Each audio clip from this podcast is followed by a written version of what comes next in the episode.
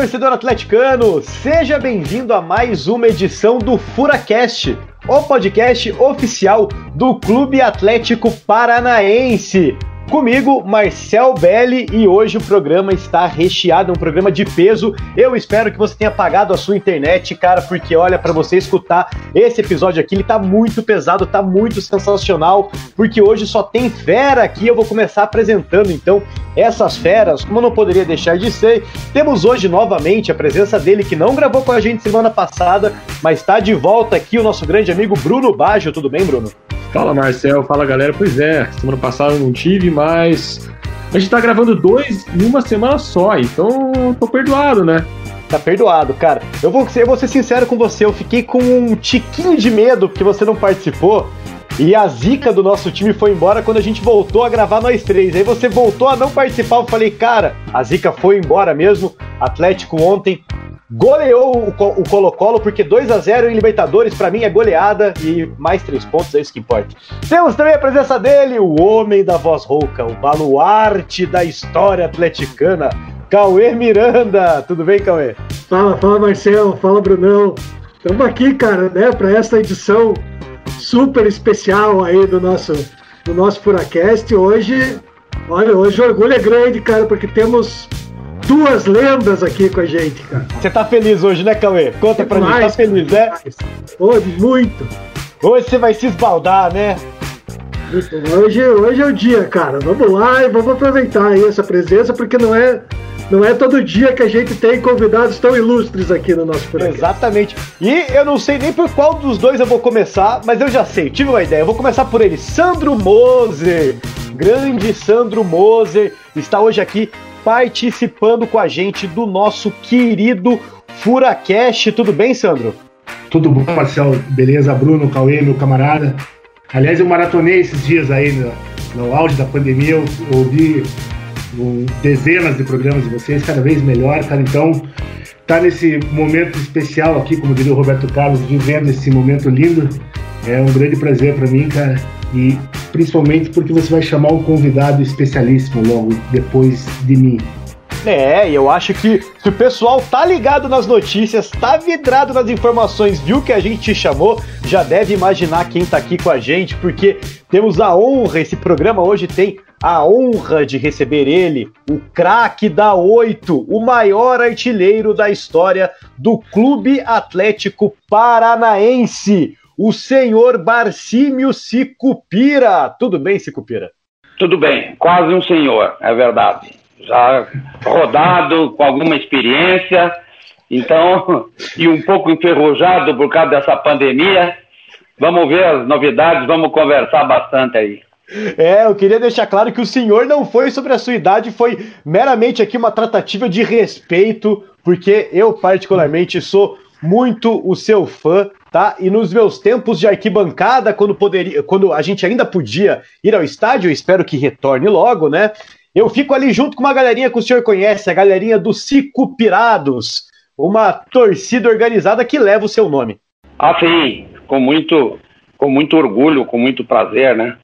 E a gente, essa pandemia, nem, nem vamos falar muito, né?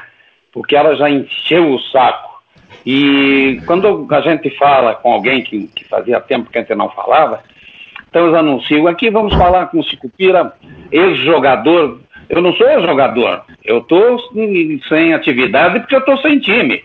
Mas eu estou pretendendo voltar. Quem sabe até o ano que vem eu estou de volta aí. Ah, é? O que, que você acha de recuperar oito aí, então? Sim, fazer uma força. Ô, oh, dá uma ligadinha pro Jackson, quem sabe ele não volta também ali junto, hein? Ia ser sensacional, hum, imagina. Isso, é, em sonho, né? O Jackson do lado seria uma beleza. O Cauê é muito amigo do Rui também. Se quiser, o Cauê pode ligar pro Rui, a gente já começa a montar aí um timaço de novo. Olha aí, imagine, cara. Ia ser lindo, hein? Nossa senhora, sensacional. Não dá para esquecer do Nilson Borges, que inclusive trabalha com a gente até hoje. Rapaz do céu, chega a me arrepiar aqui. Eu vou. Daqui a pouco eu vou estar tá quase fazendo igual aquele áudio lá. Falar rápido para não me emocionar. Timaço, timaço.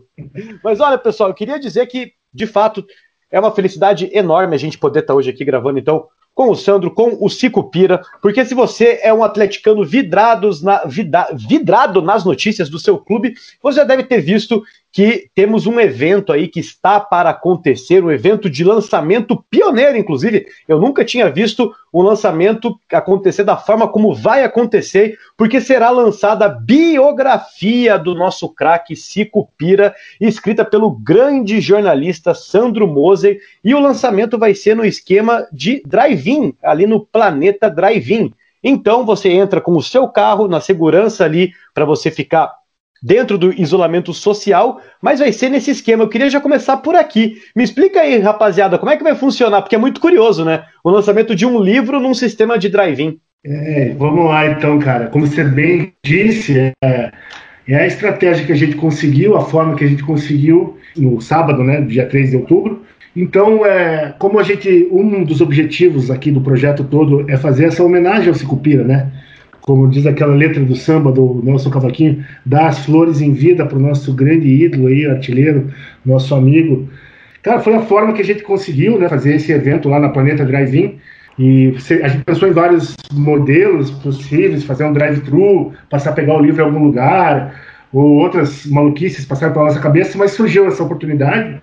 Então a gente achou que podia ser um evento legal, cara. Primeiro porque é na Pedreira, que é um lugar especial, mágico ali, né? Tem um borogodó especial. E vai ser um, é um evento ambicioso, né? Dá para dizer, meio metido a besta, mas é, eu acho que é uma boa sacada, uma boa saída e, e cada carro pode levar até quatro pessoas. E se quem quiser, quem, os caronas poderiam, poderão comprar os livros avulsos lá também. E aí o Cicupira vai estar lá. Tem vários vídeos, várias surpresas que nós arrumamos ali. Vamos fazer um tipo um Esta é sua vida do Faustão ali com ele. vai ser bem emocionante, cara. E vai ser a primeira oportunidade do, dos leitores terem contato com essa obra aí que a gente fez com tanto amor. Olha só, muito bacana. Cicupira, conta aqui pra gente, qual é a sensação de ter uma biografia sendo lançada agora? Bom, essa, essa biografia, esse livro, ele talvez tenha demorado um pouco, porque é, sempre que a gente está reunido né, em volta de, uma, de um churrasco, de uma cachaça, alguma coisa assim, começam a se contar histórias e tem muito caso, futebol tem muito caso. E os casos agradam, né? Talvez eu tenha um pouco de, de queda para contá-los. Toda a vida, por que, que não escreve um livro? Por que, que não faz um livro? Por que, que não faz um livro? Eu lá atrás tinha pensado, puxa, ia ser barbada fazer um livro. Depois comecei a pensar, pô, tá todo mundo vivo aí, cara, todo mundo novo, se eu começar a, contar umas coisas que eu sei aqui, vou falar bobagem, vou atrapalhar a porção de gente. Então eu sempre descartei a história do livro. É, mas agora, ultimamente, eu digo, bom, o pessoal está tudo velhinho, o que você quiser contar agora pode, né? O cara já tem uma, uma um, um, tempo de casa suficiente para não abalar muito as estruturas. Os meus filhos são amigos do, do Sandro, uma vez conversei com o Sandro na perto da feira ali no, no Almirante Tamandaré, conversamos e a coisa começou a, a, render. Aí fomos, estivemos no Rio, começamos a, a, a, levar com alguma seriedade e estamos aí há um ano e pouco, né, Sandro? Conversando muito e, e tomando muito vinho, que é importante. Sempre que a gente conversa tem uma garrafa de vinho. Eu já estou até achando que essa gravação nossa podia ser um pouco mais tarde, que daí a gente já estava acompanhado de um copo aqui. o horário tá valendo também, não tem, não tem problema não. É, Cicupira, eu vou dizer que você pode tomar vinho sempre que você quiser, tá? Você merece, você merece por tudo que você fez pelo Atlético Paranaense, você merece sim tomar um vinho. E olha só que curioso, né? Eu acho que a sua história pelo Atlético Paranaense, ela já tem alguns pontos muito conhecidos, né, por grande parte da torcida atleticana. Você é um ídolo aqui é, de todas as gerações, mas o interessante desse livro é que ele não foca só na sua passagem pelo Atlético, né? Ele é da sua vida inteira, né? Da sua infância até talvez os dias atuais. É, e com o tema central do Atlético, né? Porque não podia ser. Foram oito anos e, e a história desses oito anos daria uns quatro, cinco livros, porque foram fases que iam e voltavam, iam e voltavam. Eu, eu valorizo muito esse, esse tempo que eu passei lá, Porque eu posso dizer, sabe, sem ofender ninguém nem nada, o que nós passamos lá. Não foi brincadeira, cara, foi uma, uma praticamente uma guerra. Tem de tudo. Não tinha roupa, sabe? A comida era pouca, a, as promessas eram muito grandes, e à medida que a gente prestava bem atenção, a gente via que o povo se esforçava, que era uma, um, um tempo diferente, que não tinha uma dedicação exclusiva do, daqueles que mandavam, dos dirigentes, é, com o time de futebol, cada um ia deixar um certo tempo do seu dia para conversar sobre as coisas do Atlético. E eu garanto que as conversas que eles tiveram lá, os dirigentes, não foram muito muito boas assim, muito amistosas em alguns momentos, porque eu achei eu achei em outros momentos que a coisa ia podia afundar. Tal era a, a, a, a situação que a gente se encontrava. Chegava uma hora, não tinha mais saída, não tinha mais para onde correr ao ponto de você pedir um vale. Eu até não tinha tanto problema porque eu era solteiro, morava com a minha família e, e tinha todas as facilidades. Mas um cara casado, por exemplo, ia pedir um vale, o pessoal conseguia um, um armazém para ele comprar no caderno, para não ter que pagar na hora você vai lá, compra, faz um tanto de arroz, um tanto de feijão, e eles marcam e daí o Atlético paga para eles.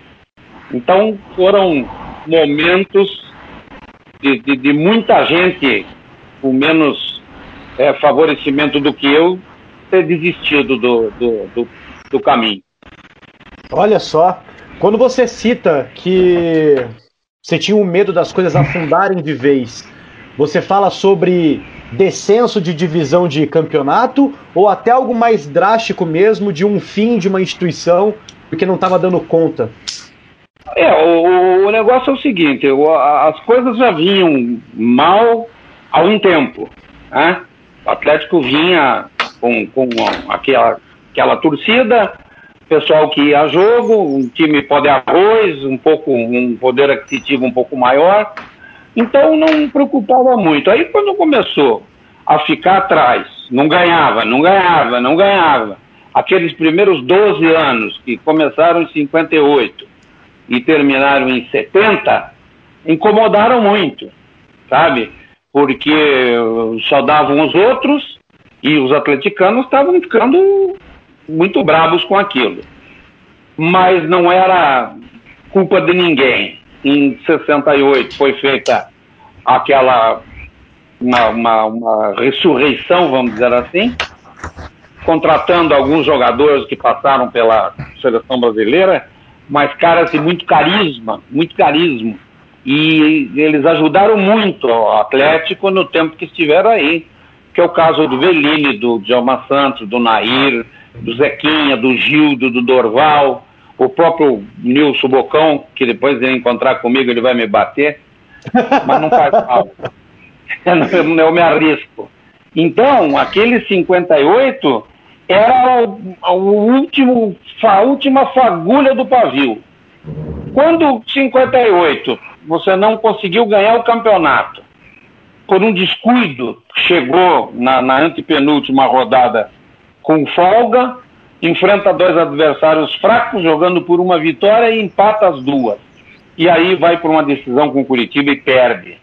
Ali, amigo, então final de 58, começo de, de, de, de aliás, 68, começo de 69 e o começo de, de 70 não foi brincadeira. Você ia meio treinar se quisesse, porque já que você não recebia, e, e, por isso eu exalto todos aqueles companheiros que tiveram comigo, que foram leais, sabe, a uma causa que eles não tinham culpa nenhuma, que eles não estavam nem aí quando o problema começou. mas quando o pessoal, o pessoal falava, ah, porque jogador de futebol, jogador de futebol. Jogador de futebol é um trabalhador como todo outro qualquer. Ele quer é, o retorno do seu trabalho. Eu talvez, até pela, pela minha situação, eu, eu segurava mais a barra, eu tinha para onde, onde fugir. E aí nós chegamos no, no campeonato de 70, que se o Atlético não ganha, e não era favorito, não era apontado entre os principais times para ganhar o campeonato, mas se não ganha, eu não sei como seria o, futuro do Atlético.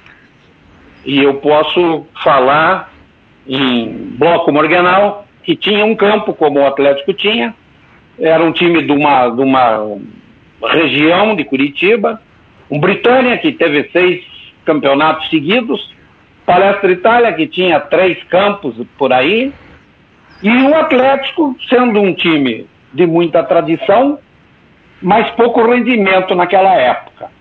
E aí veio o título de 70.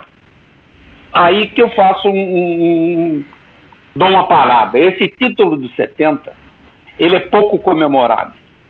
É uma turminha que, que comemora desde os, quando fez 35 anos, eu acho, que nós fizemos num hotel aí uma festa que o, o Caran, que é um atleticano abenegado, e mais alguns outros companheiros, fez lá uma exposição, convidou uma opção de gente.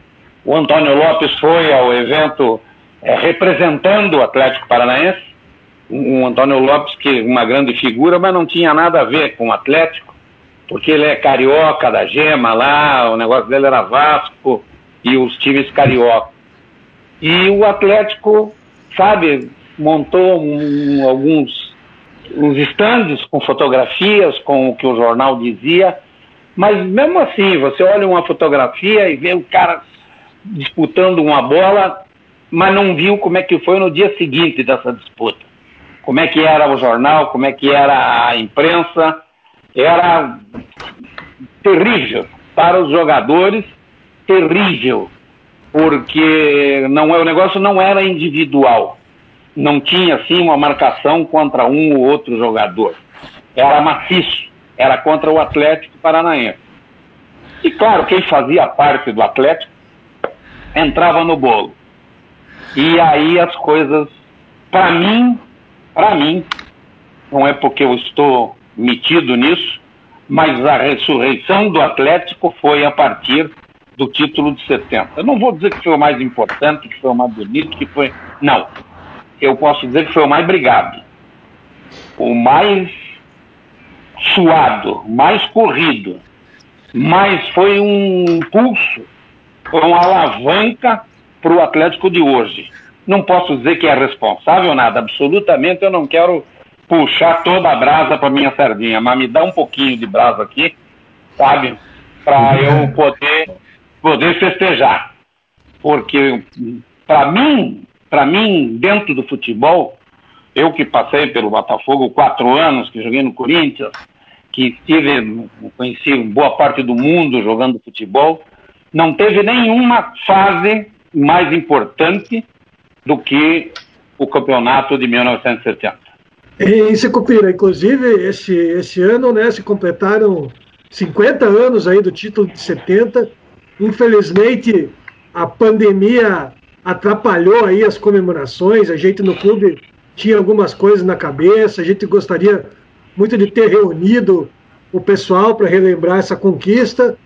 No fim, o que a gente conseguiu fazer foi uma edição especial aqui do nosso Furacast, né? Uma, publicamos algumas fotos inéditas que o Sérgio Sade nos cedeu ali. É, foi, conseguimos lembrar, assim, mas nada com a dimensão de que essa conquista... Você disse, né, Cauê? E para você é o título mais importante. Cara, eu, eu considero aí entre, entre os títulos mais importantes da história do Atlético, sem dúvida.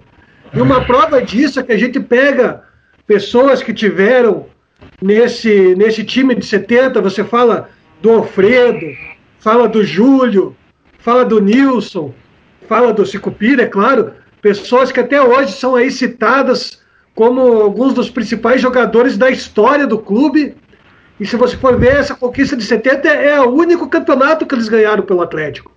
É o único título de toda uma geração.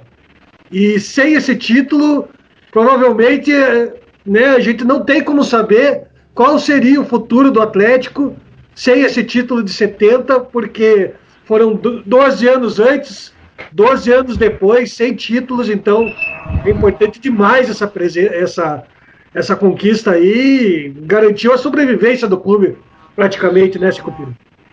É, e o mais importante é você. As pessoas leem, né? Ah, tá, tinha fulano, fulano, fulano, meu campo era assim, assim, mas vamos fazer uma, uma, uma reflexão. O Vanderlei era o goleiro titular, era daqui do Juventus, jogou no Juventus aqui.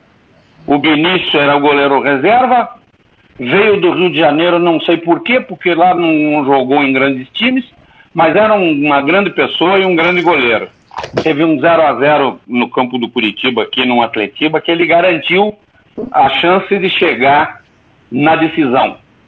E ele nem aparamentado estava, porque estava uma chuva danada, ele estava com uma chuteira de trava baixa de borracha.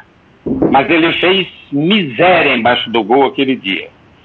Depois você tinha o Djalma Santos, que veio para encerrar a carreira dele, mas que foi uma figura da maior importância. Um cara que, que conseguiu tudo que ele conseguiu foi considerado o lateral direito, o maior lateral direito do mundo na seleção da, da FIFA. Ele veio para o Atlético com a mesma simplicidade que ele estivesse jogando num time da Europa, onde só tinham grandes craques. Ele, é esse cara foi uma pessoa que me ensinou muito. Eu, se, se eu é, tenho um pouco de controle nas minhas emoções, vamos dizer assim, sem me comportar em relação aos outros, graças à simplicidade, à simplicidade de, de Jalma Santos, de Bellini e dos outros que eu joguei lá no Botafogo, porque todo mundo pensa que o, que o cara é mascarado, que o cara é chato. Não é. Tudo gente boa, é tudo que nem a gente. Tem frieira, tem filho com, com ranho, tem tudo. Sabe? E, e eles. Chega uma hora que eles são ídolos é, de um país, de uma cidade, e, e, você nem sabe por quê, porque você não, não, não, pre, não, não preveu isso lá atrás, não, não, não planejou para chegar onde chega. Chega ao natural. E quando chega ao natural, você tem que manter uma situação. Então, vamos lá. O, o Júlio e o, e o Zico vieram do Nacional. Nacional é um clube da segunda divisão de São Paulo, que vieram através de um, de um conhecido, de um, de, um, de um médico daqui, que era primo parente do presidente do Nacional. E aí cedeu esses jogadores para o Atlético de graça. Vem chegando aí, quem é? O Júlio, o Nil e o, e o Zico estão chegando aí. O Alfredo é a joia mais rara do Atlético, porque começou no Atlético, teve passagem pelo São Paulo, mas terminou no Atlético. E vem de uma, de uma linhagem é, é, muito importante na, na, história do Atlético, que são os, os Gotardi. É, os Gotardi não podem. Só o nome deles dá um livro. Daí começou com o Reinaldo, que era o nosso meio armador, que veio da, da suburbana. Ele era do, do, do ali da, da, da, Bom Retiro, do Pilarzinho, por ali, jogava, imagine, o armador do time do Atlético veio da suburbana. Aí tinha na ponta direita o Gildo e o Dorval, que eram grandes figuras, mas também já estavam parando. E quem jogou mais ali foi o Liminha. Esse sim, prata da casa total. O Nelsinho, um centroavante com 1,40m, quer dizer, não adiantava você chegar no fundo fazer o cruzamento que ia fazer gol de cabeça de jeito nenhum. Mas um jeito muito rápido, muito participativo. E o Bocão, que a história do Bocão é, é sabe, é espetacular. Bocão veio, chegou um pouco antes de mim aqui, eu cheguei em agosto, ele chegou no começo do ano, e nunca mais saiu daqui. Quer dizer, uma figura é, emblemática. Se você tiver que representar o Atlético, põe a cara do Bocão lá, que está bem representado. E com esse time nós fomos enfrentar o, os outros, que eram todos inimigos. E os outros fizeram uma força desgraçada para a gente tropeçar. E aí nós fomos lá e ganhamos. Então, quando nós ganhamos o título em Paranaguá, porque eu, quando desci a serra, eu não tinha certeza ainda. Porque jogar em Paranaguá sempre foi muito difícil e aquele tempo tinha um problema de arbitragem que eu acho que nem é bom entrar muito nesse terreno. Tinha o problema de, de influência, por exemplo, o Hélio Alves era um cara do futebol, mas era, foi muito chegado ao Curitiba. Então nós íamos enfrentar, depois do Curitiba ter jogado no sábado, qualquer resultado que não fosse a vitória, nós não ganhávamos o título. Um empate, nós íamos jogar de novo com Curitiba, não íamos ganhar porque estava todo mundo rebentado. Eu já tirava fotografia meio de pé, assim, porque não podia mais me agachar, porque o joelho rangia. Sabe? O time cansado, esfacelado, e nós fomos para Paranaguá e é, mais uma vez a, a importância do Djalma Santos. Você via a calma a tranquilidade dele, ele não estava nem aí para o jogo. E talvez não fosse a verdade. Talvez ele tivesse muito nervoso, mas a capacidade dele de transmitir a calma para você foi o que me levou. Depois que eu entrei em campo, eu digo: agora não escapa de jeito nenhum. E foi um jogo que, mesmo assim, depois de você ganhar, depois de, de, de, de todo o esforço que você fez, os caras dizem: ah, mas o Juquinha, quando fez o gol do, do Seleto, pôs a mão na cabeça. Puta que cagada que eu fui fazer. Né? Porque não era, era um jogo vendido, era um jogo. Etc. Que é uma coisa que me, me, me, me deixa muito chateado, sabe? É, é, eu fico, fico bem, bem triste, cara, por saber da, da luta, por saber de tudo que a gente procurou fazer. Então, eu festejo.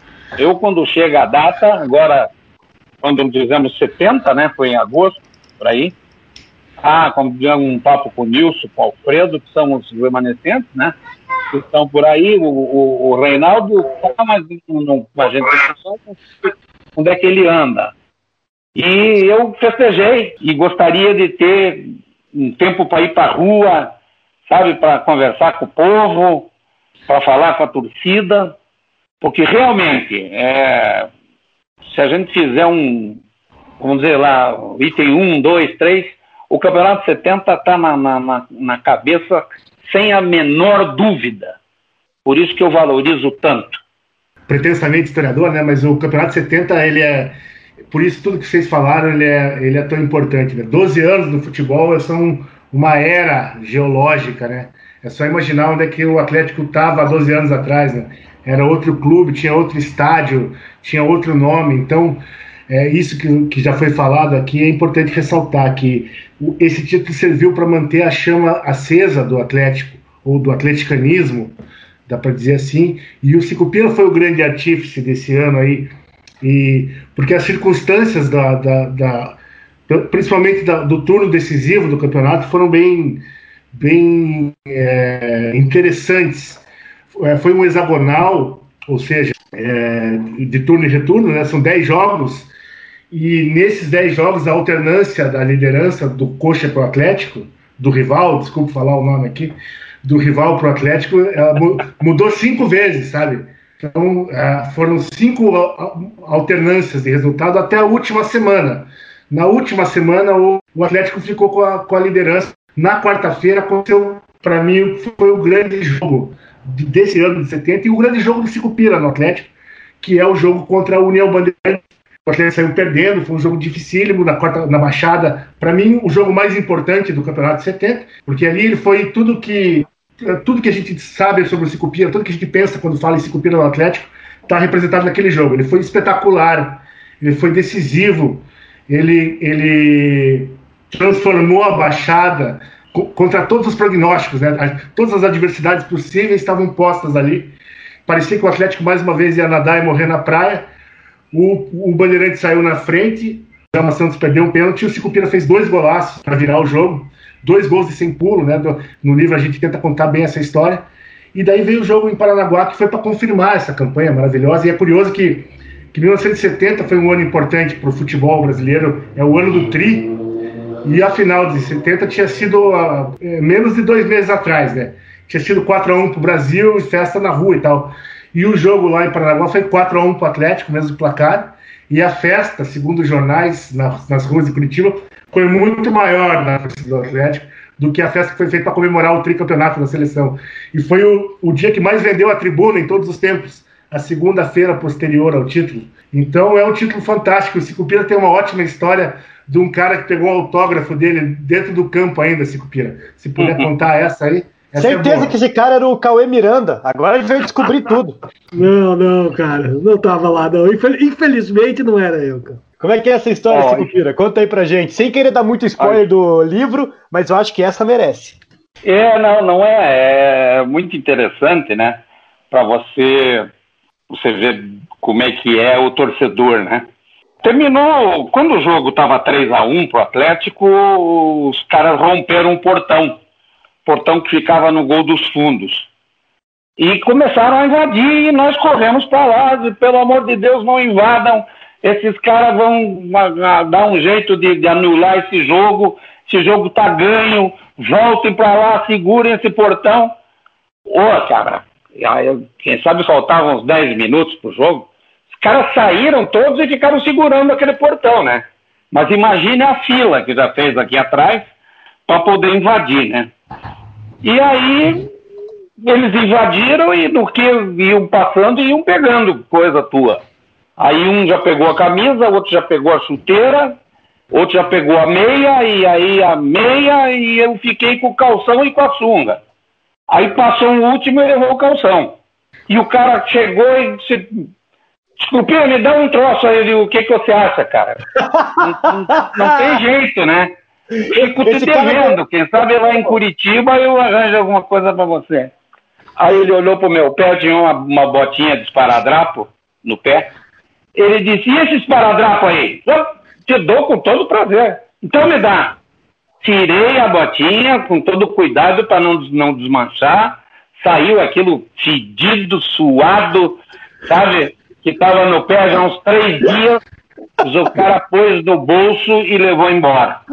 Que nojo, cara. Não, é, não, isso aí, é, isso aí é nojo, né? Mas não terminou. Eita!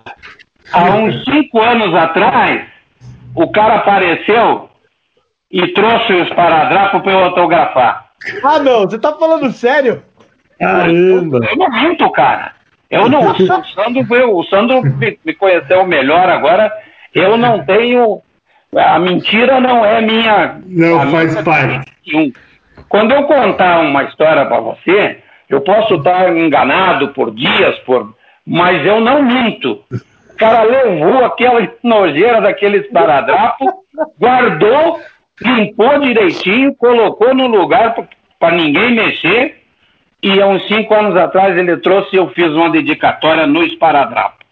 É mole. Não, olha, temos aí, temos aí um item raríssimo, um item de colecionador, porque se o cara conseguiu... É, esse item é, esse é sensacional. É, se o cara não, conseguiu guardar até tempos atuais e ainda conseguiu uma dedicatória. O Cauê tá com inveja.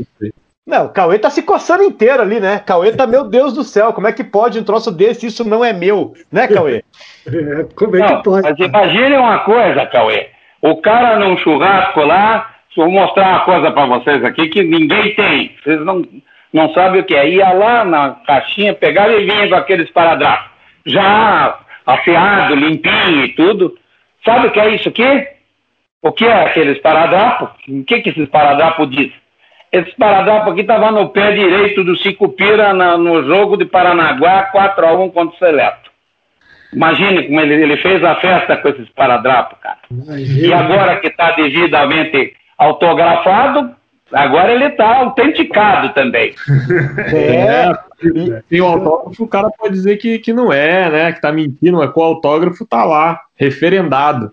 Exatamente, exatamente. Agora, se um dia o cara for naquele naquele programa americano que levam relíquias para ver se de fato trato feito, exatamente. Se o cara for no trato feito, vai valer ainda mais, porque não vai nem precisar chamar alguém para ver se aquilo é real ou não. Tem o autógrafo do Cicupira. E sabe o que é o mais legal? Se você ficou com inveja do dono do Esparadrap que tem o autógrafo do Cicupira, você também pode ter o seu. Sabe como? Comprando o ingresso para ir no evento do lançamento.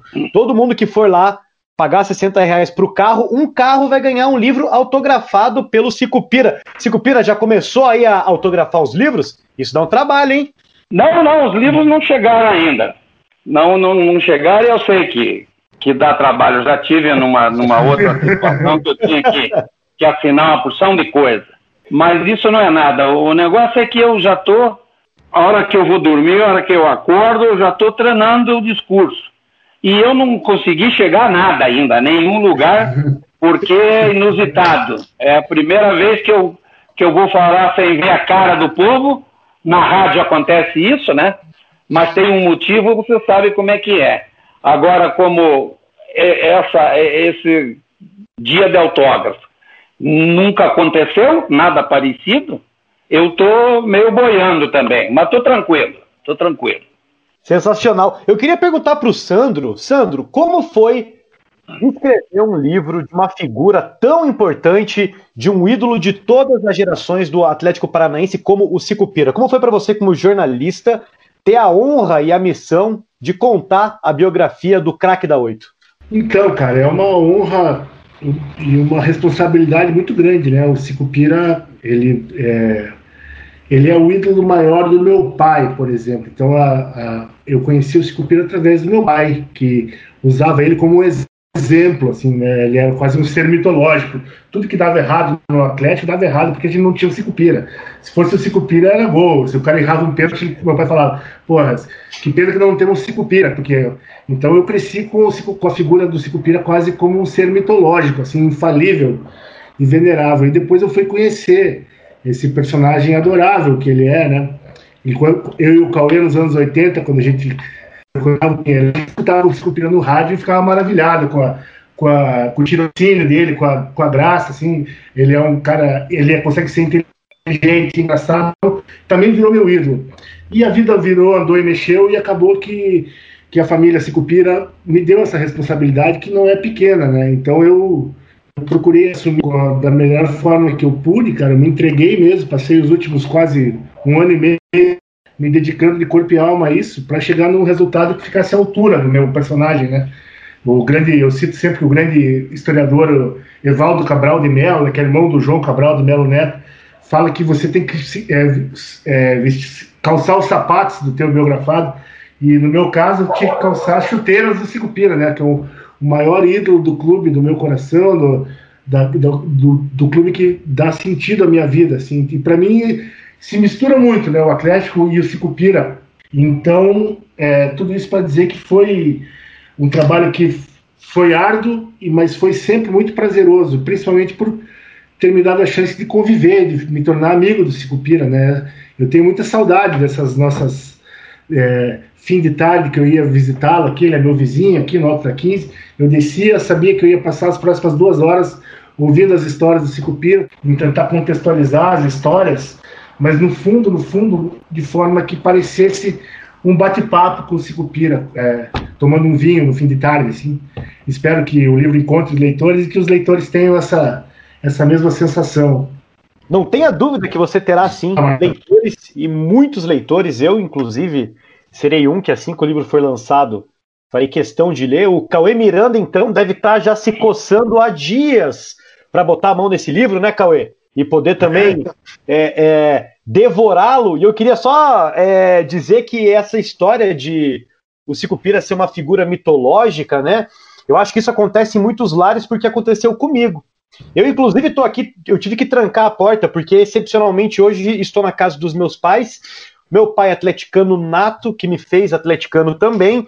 Quando ele ficou sabendo, há poucos minutos de eu vir aqui gravar, que eu iria gravar com o Cicupira, ele já queria ficar aqui para ouvir, queria estar junto no quarto, porque é o ídolo máximo do meu pai, e essa história de que se o Cicupira tivesse lá, tinha ganhado, não sei o quê, desde pequenininho também escuto muito, né? E escutava muito também o Sicupira na rádio, porque o meu pai é daquela geração do rádio, e para ele não importa se o jogo tá passando na TV também, ele tem que estar tá com o radinho do lado ali. Então, eu particularmente ouvi muito o Sicupira nas rádios aí também, no trabalho que ele fez é, de comentarista esportivo. Então, é, é muito legal que foi passando, né, de geração de fato, né, essa questão do Sicupira ser um ídolo da década de 70, a gente está em 2020 e pessoas que nasceram na década de 80, como eu, e até as que nasceram posterior depois, continuam mantendo o Sicupira como ídolo, mesmo não tendo visto ele jogar, como é o meu caso, né? Eu, eu, eu sou de 88, nasci já quase na década de 90, na verdade. Eu não tive o prazer de ver o, o, o Sicupira jogar, mas por todas as histórias que eu já ouvi, né, e sabendo que ele é o maior artilheiro da história do Atlético Paranaense, não teria como não ser diferente e não tê-lo também como ídolo, né? Porque essa relação é muito é muito interessante. A gente a gente vê muito hoje em dia, né, por exemplo, a juventude atleticana, lá, o pessoal com 15, 16, 17 anos, né, tendo hoje como ídolos jogadores do nosso presente, como Bruno Guimarães, Renan Lodge, que são craques também, né, que a carreira está decolando e não tem como não dizer que não, já, que não fizeram história pelo Atlético Paranaense também, porque é muito fácil quando você vê o cara jogar, você de fato se afeiçoar a ele, né, e já se criar toda aquela identidade, mas é muito difícil, e é muito difícil, isso é para poucos, você transpassar gerações. Você ser ídolo não só da sua geração, mas você perpetuar isso e você continuar aí. A gente está falando de um título que completou 50 anos, né? E a gente está comentando sobre ele, mas mais do que isso, tendo essa figura como é, uma figura que conseguiu percorrer todos esses anos se mantendo relevante e se mantendo ídolo de uma torcida inteira, que inclusive descobriu que a gente está aqui fazendo uma gravação com ele agora e já mandou inúmeras e inúmeras perguntas e eu queria selecionar algumas aqui só eu poder fazer para o Cico Pira, porque são torcedores atleticanos que nos acompanham aqui no Furacast que amam o Cicupira também, né? Então, eu, eu gostaria de começar com a pergunta. Deixa, da... eu, falar um, deixa eu falar um pouquinho é, sobre isso que você falou aí. É, eu estou com 76 anos, é, não, não acredito, não sei como é que eu cheguei a 76 anos, eu nem me lembro direito de, de quando eu tinha 50, 45. Então eu sou meio revoltado quanto a isso. Uhum. O negócio é o seguinte: eu sou, eu sou um cara muito sério na, nas, nas minhas responsabilidades. Eu não minto, dificilmente eu minto, só quando não dá para escapar, né? Aí eu arrumo uma mentirinha. E sou filho de militar. De militar brabo.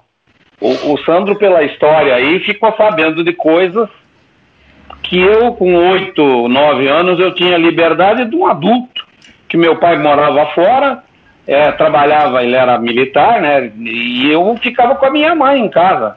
Quem é que ia me aguentar? Ninguém me aguentava. Mas exatamente pelo ambiente eu me tornei um cara sério, sabe? E, e escolhi uma forma de viver. Eu ia, eu ia ser respeitador, sério, mas ia ser um cara alegre. Eu, eu não, como eu ouvi outro dia, eu não vou misturar os meus problemas de hoje com os de amanhã. Os de hoje eu procuro resolver até meia-noite. O de amanhã a gente vai encarar. E tudo passa, né? Você passa por tudo. Com cicatriz ou sem cicatriz, você dá um jeito. Agora, ter uma vida como a minha é para pouco. É para pouquíssimos porque eu moro numa cidade, eu sempre disse para os meus amigos de fora, eu vivo em Curitiba um ano sem ter um tostão no bolso. Vou num aqui, vou num, num bar ali, pego um táxi aqui, encontro um amigo ali e eu vou ter uma guarida. Eu vou ter gente que vai se preocupar comigo, como aconteceu nas várias vezes que eu, que eu tive algum problema de saúde. Sempre o, o povo estava muito preocupado, estava sempre perguntando. Então eu sou um cara muito feliz. Sou um cara que, que talvez tenha dado umas, umas escorregadas na vida aí, mas eu sou um cara muito família sabe? Adoro a minha família e adoro os amigos. São as pessoas que, que eu tenho poucos inimigos. Tenho alguns desafetos, mas pode acreditar que é muito mais por culpa deles do que minha. E, mas eu não, não, não, não considero muito isso. Eu deixo muito para lá. Eu prefiro conversar e me lembrar do, dos meus amigos, das coisas boas, do que as coisas que vêm e que incomodam um pouco. Então, é, eu queria que todo mundo tivesse uma vida como eu tive. Vida muito boa e eu vou ter muita saudade desse pessoal aí, viu, cara? Porque o tempo vai passando e quando chove você já fica sabendo que te dói o calo. É, não é fácil. E, e eu, eu, eu ainda tinha bastante coisa para fazer, mas tudo bem. Cada um é, tem o seu, o seu futuro, tem a sua vida e ninguém pode avançar no espaço do outro. Eu vou tomar esse seu depoimento é, lindo, inclusive, é, como uma despedida da sua aposentadoria, tá? Você começou dizendo que você já está querendo voltar a jogar, tudo mais. Então eu vou colocar isso como uma despedida só da sua aposentadoria, tá? Porque você já tem muitos anos pela frente, tem muita coisa para fazer. Quem sabe você não pega oito de novo, não volta a jogar aí com a gente, tá? E Cicupira, conta aqui pra gente. O Lucas Arantes, nosso ouvinte e atleticano, quer saber quem você considera o maior jogador da nossa história e se você se colocaria entre eles. O maior é o Pelé, tenha dúvida nenhuma.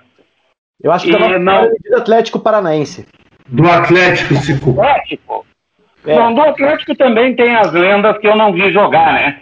Mas a gente sabe, o, o time de 49 era imbatível. Ah, eu conheci muitas pessoas do time de 49, mas também não vi jogar.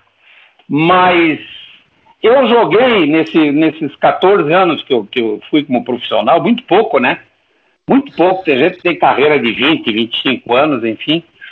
Eu vi tudo que, que, que tinha no, no, no futebol brasileiro.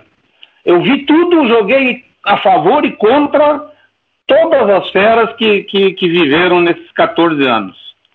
Então, eu, eu olha, cada dia eu estou descobrindo um. Cada dia eu estou vendo um, é como a, a, NBA, por exemplo, que quando aparece um calouro, eles tratam tão bem aquele calouro, encaminham o cara, esse está com a vida feita, se ele tiver um pingo de cabeça, ele está já pronto para viver uma vida. Então, é, é, eu acho que hoje em dia, como o futebol passou a ser uma, uma profissão é, muito lucrativa, está todo mundo se cuidando, sabe? Só não se cuida quem não tem muita paciência, que quer acelerar um pouco o, o ritmo da vida. Calma, calma, o conselho que eu dou, muita calma. Deixa aí quando você tiver 34, 35, bota uma segunda e acelera e vai embora. Daí você vai é, curtir por aquilo que você fez daí para trás. E eu, eu, cada vez que eu me lembro que eu vou deitar para dormir, me vem um lance na cabeça, alguma coisa que aconteceu em função de um, um negócio não é relevante, não é nada, é um, sabe, uma topada, uma, uma conversa, e, e, isso tudo em 76, cara. E por isso que eu vou ficando um pouquinho mais triste, um pouquinho mais acabrunhado, porque 76 é uma vida, é bastante tempo. É, bastante tempo e é uma história muito uh, gigante, com feitos incríveis que você fez, que o pessoal vai poder pegar detalhes, né?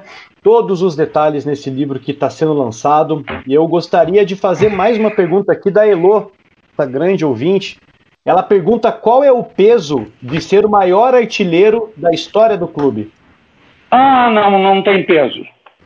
Não tem peso, só tem satisfação, sabe? Porque nada é combinado. Não tem data marcada, não tem hora, não é um contra esse, dois contra esse. Você vai seguindo a maré. As chances vão aparecendo e você, o que você tem que fazer é treinar muito para ter é, tranquilidade, é, competência para aproveitar todas as jogadas. O que, que eu digo, o que, que eu quero dizer com isso? Eu vi um treinamento do goleiro da Alemanha outro dia, que os campos são tão bons que eles arrumam pedra para pôr no campo, que é para a bola bater na pedra e para prejudicar o, o, goleiro. Agora, eu encarei isso tudo sem pedra colocada. Eu encarei buraco, eu encarei abelha, chuva, é, uma opção de coisa. Fazer aquecimento na rua, não ter água para tomar banho. Isso era coisa hum, lá atrás muito comum. Então, você. É o que eu digo, quando você abre o olho, você está com 76. Agora, o, aquilo tudo que você lembra, é, o, o negócio mais legal é juntar assim, uns oito caras, é, não precisam ser todos da mesma geração, pode ser um pouquinho mais velho, um pouquinho mais novo, faz um churrasco e, e faz uma conversa. Isso sim tinha que ter arquibancada, tinha que ter gente para ouvir as histórias que cada um tem para contar, né? Porque o, o, no nosso tempo, lá atrás, o, o, o, povo não era como hoje, tão preparado como hoje. E aí, então, é, você, você, o cara chegava de um, de, um, de um lugar, tudo que era lugar, para uma cidade grande, para um time grande, e eu me lembro de um, de um companheiro chamado Darcy, que era lá do interior do Rio Grande do Sul, italiano, polaco, sei lá, que fala caro, caroça, né? Então ele foi numa, ele foi numa panificadora e perguntou para a mulher: tem leite? A mulher disse: tem. Ele disse: então me dá uma garrafa. Essa história no Atlético, porque o Narciso jogou com a gente, foi um dos caras que passou por lá, né? Mas ele querendo melhorar o seu vocabulário, e isso era um negócio muito engraçado, a gente pegava muito no pé dele. E, e vai ouvindo coisas, que, que histórias que, que se eu repetir aqui, todo mundo vai dizer que é mentira, que não, não pode existir tanta diversidade ou tanta coisa diferente na vida do jogador de futebol para a vida do, do, do, dos outros. É. E Sandro, vou aproveitar o gancho da pergunta que a gente fez sobre o peso de ser o maior artilheiro porque o livro finalmente acaba com as dúvidas sobre quantos gols foram marcados pelo Atlético, né? Porque traz a lista de todos eles. Não havia um consenso entre os números. Alguns falavam 154, outros 157. Quantos gols realmente foram? 158? E como foi essa sua pesquisa? O negócio é o seguinte, é, sim, é, é, o número de gols do Cicupira sempre desafiou a historiografia atleticana, né? E quando, quando eu comecei a, a o projeto do livro, eu pensei, bom, vamos tentar resolver isso de uma vez para sempre, né? O que, que a gente fez? Da onde a gente partiu? Tem dois grandes pesquisadores na cidade, fora o Cauê Miranda, que é o professor, o professor Heriberto Machado e o Osmar Rebolo, que, tem, que tinham as melhores, os materiais mais completos da história do Atlético, com as respectivas listas de gols. E o número que eles chegavam era o 157. Outras, outros pesquisadores já tinham falado em 158, 159, né? Porque a, o, nos últimos 20 anos foi, foram aparecendo esses gols a mais. O que, que eu fiz? Eu contratei um, um, um colega jornalista que passou um ano pesquisando gol por gol, teve acesso tanto ao material do professor Heriberto quanto ao material do Osmar, juntamos tudo e fomos fazer a nossa própria pesquisa. Então apareceram mais gols que suscitavam dúvida quanto à autoria. Pelo menos mais quatro. E a gente fez um, usou o critério da, da história, assim, de a gente tem, teria que ter pelo menos três evidências contra uma, né? Para garantir que aquele gol era aquele mesmo. Então, no fim, ficou, ficaram dois gols com dúvidas. A gente, apesar de ter quase certeza que o Ciclo fez 159, a gente ficou só com aqueles que a gente tem documentado, com súmula, ou com pelo menos três fontes diferentes dizendo que foi. Esse gol a mais é um gol marcado em Vila Maria, lá no estádio Comendador Meneghel, uma vitória de 2 a 1 contra o Bandeirante, que alguns jornais aqui disseram que foi gol contra, mas os colegas do Sicupira, uma súmula da federação e as notícias lá de Bandeirantes dizem que o gol foi do Sicupira e eles sabem que foi. Então esse é o gol 158. Então o número mágico que eu defendo aqui, tenho a documentação para dizer, é 158 gols do maior artilheiro do, do clube mais vitorioso e mais popular do Paraná, o nosso grande clube Atlético Paranaense. Isso aí, é o gol mais importante? Qual foi o qual, gol mais importante? Sabe qual é o mais importante? Aquele que vai assim, ó, na rede. Que você escuta o barulho dele, da bola correndo na rede, assim, e você olha pro povo, tá todo mundo naquela hora esqueceu as dígitas, esqueceu os problemas, e, e fica, passa um tempo vivendo aquele momento. Então, para mim, eu, eu duvido que alguém não valorize isso. Mas eu, a cada gol que eu, que eu fiz, cara, tinha para mim um peso muito grande, sabe? Um valor inestimável. Eu tenho gols bonitos, gols é, simples. O importante é que ela cruzou a linha e fez esse barulhinho então, todos eles tiveram a sua importância em vitória ou em derrota. E, e nossa, é, é, muito, é muito bom viver isso. Sabe? Isso é uma coisa que você não explica como é que você sente. Se te arrepia, se te. Sabe? Hum. Mas que te deixa muito feliz, principalmente quando é uma criança que te faz uma pergunta, ou, sabe? E pede uma explicação porque não, não, é, a coisa mais engraçada que tem é quando eu encontro um avô e um neto em algum lugar, né? Uhum. E aí o avô, oh, como vai, Cicupira? Sou torcedor do Atlético, assisti muito jogo teu.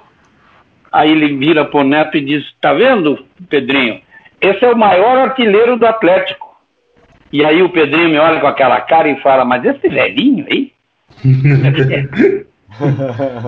Você, você na, na, cabeça de uma criança nunca vai entrar que você é, é, fez esse gol. Mas quando o meu filho traz o, ontem para mim, para mim mandar um abraço para um guri que tatuou a minha cara no braço, um guri de, de, de menos de 15 anos, aí você tem que ficar, sabe, arrepiado de, de fio a pavio.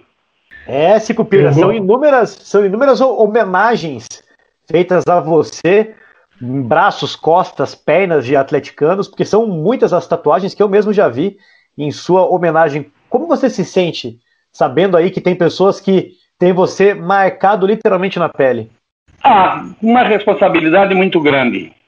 Eu tenho que, daquilo que eu falei lá atrás, né, de como eu me comporto, de como eu vivi, a minha responsabilidade é muito grande. Eu não poderia sair na, na última parte da tribuna, eu tinha que sair pelo menos no meio, né? que é para não deixar as pessoas preocupadas, sabe? Às vezes, pô, o cara me enganou, viu? Eu pensei que era uma pessoa, no fim é outra. Então eu não tive esse privilégio nunca de fazer alguma coisa errada de, de, de livre espontânea vontade. Se eu fiz muita coisa porque fiz mesmo, foi porque escapou. Porque não deu para eu ajeitar a história direitinho. Mas eu, com toda meu, meu, meu 40 anos de, de magistério, dando aula para menino, e geralmente menino muito pobre, que você vê os anseios, as necessidades, as, as metas, o que que eles o que que eles esperam da vida, né? E você tem que dar uma, uma, uma explicação, conversar com eles, mas tem que dar um exemplo. Você não pode fazer merda. Você tem que viver a tua vida direitinho. E o que que, o que, que eu vou fazer? Isso para mim sempre foi muito importante. Muito importante. Eu, eu me incomodava muito quando alguém é, falava alguma coisa. E quanto a, a futebol, perdeu o gol, não perdeu o gol, foi mal, não foi mal, é, é, é contingente. Mas quando levantava um problema teu, inverídico, sabe, que te, te atacava, eu ficava muito triste, muito chateado e, e fico muito bravo com isso, sabe, cara, porque eu sei, na vida, todas as manobras que eu tive que fazer para ser um cara exemplo, para andar na linha, para jamais influenciar mal um, um, seguidor, meu aluno, torcedor, coisa que Infelizmente, estamos chegando ao fim. Eu acabei de olhar aqui eu fui, eu fui de curiosidade, fui ver que horas eram e já falei, gente, a gente está passando do tempo combinado, daqui a pouco o Cicupira vai ficar bravo, vai mandar a gente para aquele lugar, porque estão segurando muito homem aqui. Então... Esse perigo não tem, pode perguntar para o Sandro. não, sensacional. Mas eu não queria encerrar sem antes tocar num último assunto, e acho que muito importante, que é o bigode do Cicupira, né? Acho que é a marca tradicional ali Cicupira, conta, conta um pouquinho pra gente sobre o bigode. Desde quando ele te acompanha? É, desde que ano, né? E recentemente, inclusive, quem acompanha suas redes sociais viu que você tirou o bigode, que agora já tá de novo aí. Então, conta aqui pra gente qual é a sua relação com o bigode, desde quando você usa, por que você tirou recentemente, e se isso faz parte de alguma super, superstição sua. Não, não, não, não, não faz parte, não. É, eu sou um cara que tem pouca barba. Eu tenho, eu sou da família do Aleixo, só tenho barba no queixo. Então, o lugar onde eu tenho mais pelagem, vamos dizer, é embaixo do nariz.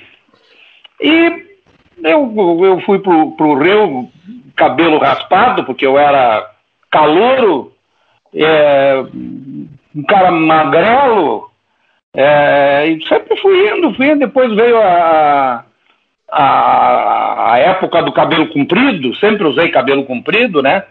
É bem cuidadinho, mas sempre usei. E o bigode, um, um, dia eu resolvi deixar, porque barba não tinha jeito mesmo, a barba é muito feia, muito falha.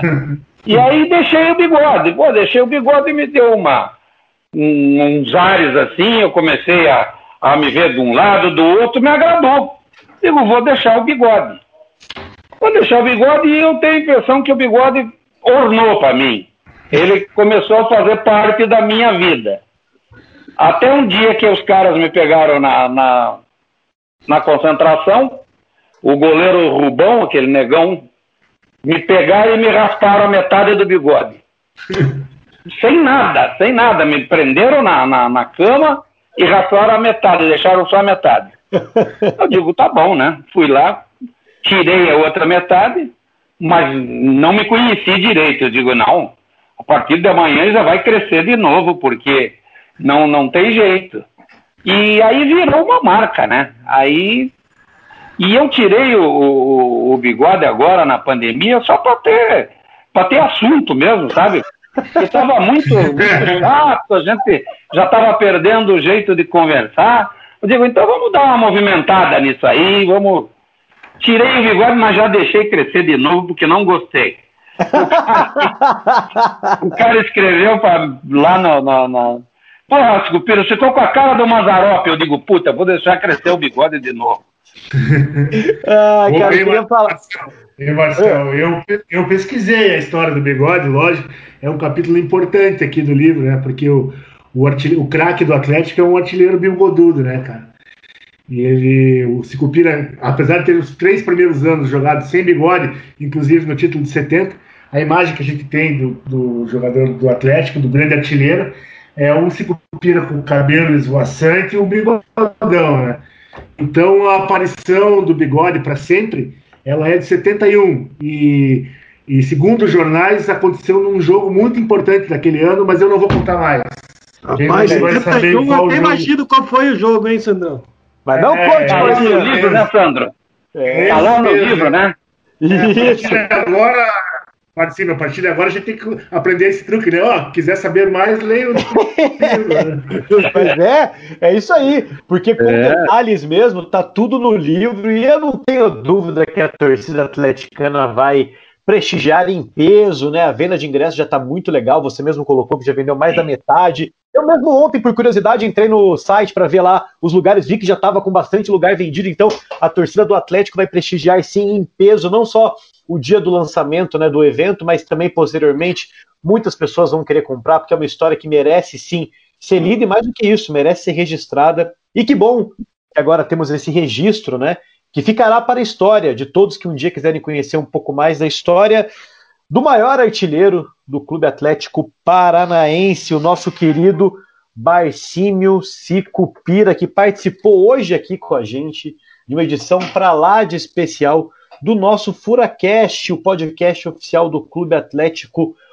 E eu fiquei agora uh, muito satisfeito de ouvir esse último relato, saber que eu devo ter algum grau de parentesco com o Cicupira também, porque só me nasce pelo na cara embaixo do nariz aqui, por isso que eu também cultivo esse bigode com uma forma também de homenagem a esse craque que eu gostaria de agradecer demais pelo tempo que, que, que colocou para nos atender hoje. E abro novamente para que você, então, se cupira, faça suas palavras finais e mande um recado especial ao torcedor do Atlético Paranaense que nos prestigia e nos escuta aqui nesse programa. Bom, eu acho que o, o, o nosso Atlético de hoje ele está satisfazendo muito, muito a sua torcida. É claro, para satisfazer aquelas pessoas radicais e muito exigentes é difícil. Então tem gente que, que quer uma coisa, daqui a pouco já não quer, daqui a pouco quer de novo. Mas isso faz parte da torcida. Mas a gente sabe aqueles torcedores que são mais tranquilos, mais calmos, que entendem as coisas que acontecem. Eu quero dizer que aquilo que todo mundo sonhava para o Atlético aconteceu. O Atlético hoje não deve mais a, a ninguém do eixo se nós apanhamos guerreiro dos gaúchos um tempo aí, depois foi mineiro, paulista e carioca já fazia um tempo, agora nós estamos no mesmo patamar.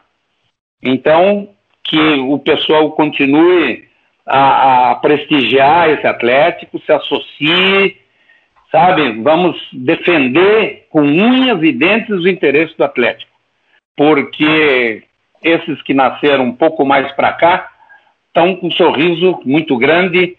É claro que quer ganhar tudo, né? O torcedor quer ganhar tudo. Torneio lixo, tudo. O que tiver em disputa quer ganhar. E eu quero dizer que eu sou um sujeito muito feliz. Eu sou um sujeito é, reconhecido e eu, dentro da minha modéstia, eu sou até demais. Demais. Eu sou respeitado e, e, e adulado, agradado a, demais. Isso me deixa muito feliz. Isso me deixa feliz porque eu passei por esse mundo aqui deixei alguma coisa simpática. E aí eu vou fazer uma propaganda do livro, mais pelo Sandro, porque o Sandro foi uma pessoa muito sensível. Quando nós começamos a falar sério do livro, eu disse, e o, o, o Sandro me disse assim, que tipo de livro que você pensa, né, que você espera? Ah, eu queria uma coisa leve, uma coisa agradável, sabe? Um livro que você pega o capítulo e não fecha enquanto não, no, o capítulo não termina.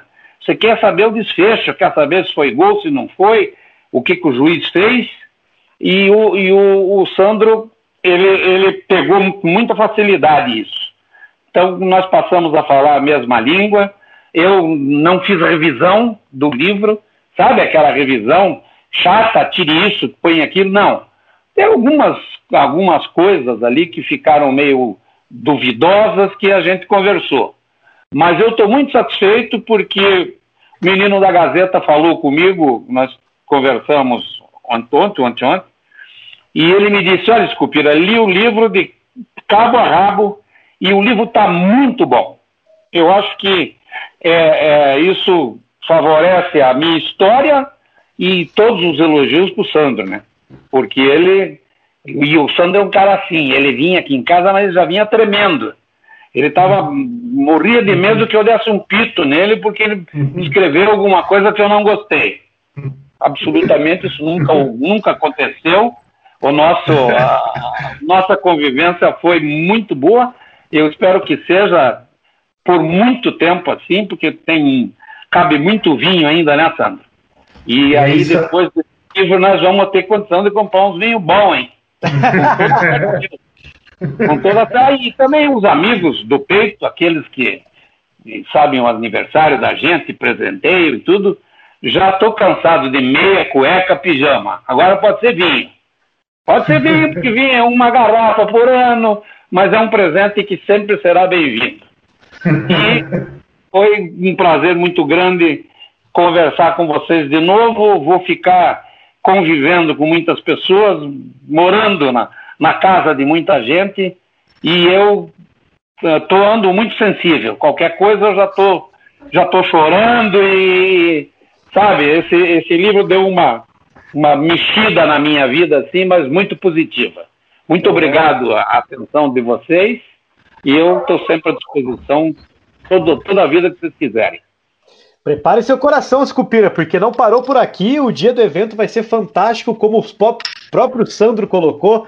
Vai ter até ali a abertura de baú, né? Então, prepare seu coração, vai ser um dia não só especial para você, mas para todos que te admiram e que te amam. E Sandro, muito obrigado também, cara. Muito obrigado pela sua participação, por ter estado aqui conosco, contando um pouco também desse processo, de como foi escrever a biografia do nosso artilheiro, né? E também colocando aqui outras curiosidades que você trouxe para a gente. A gente agradece de verdade, cara. Nosso muito obrigado.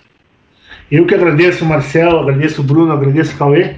vou continuar sendo fã número um aí do Furacast. Foi um prazerzaço participar, uma honra, um privilégio. E como eu costumo dizer, parafraseando Carlos Drummond de Andrade, difícil não é fazer 150 gols como o Cicupira, difícil é fazer um gol como o Cicupira. Não existe um cara igual o Cicupira e é uma, um orgulho para o nosso povo rubro-negro aí ter ele como artilheiro maior e grande ídolo. É isso aí, moçada. Nos vemos na pedreira e depois nas melhores casas do ramo. Espero que todo mundo leia e todo mundo goste. Estamos abertos a críticas e e foi um prazer mais uma vez. Aquele abraço. Sandro, se o pessoal ainda quiser lá comprar o ingresso, fala o site aqui certinho para o pessoal poder entrar e adquirir aí o ingresso para o dia do lançamento.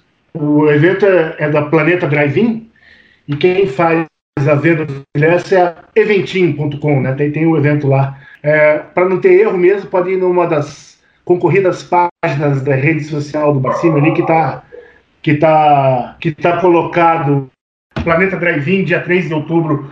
Corre lá que está vendendo que nem, que nem pão. Muito bom, muito bom. Cauê Miranda, tá feliz, meu amigo? Tá feliz hoje que foi um programa histórico e super especial?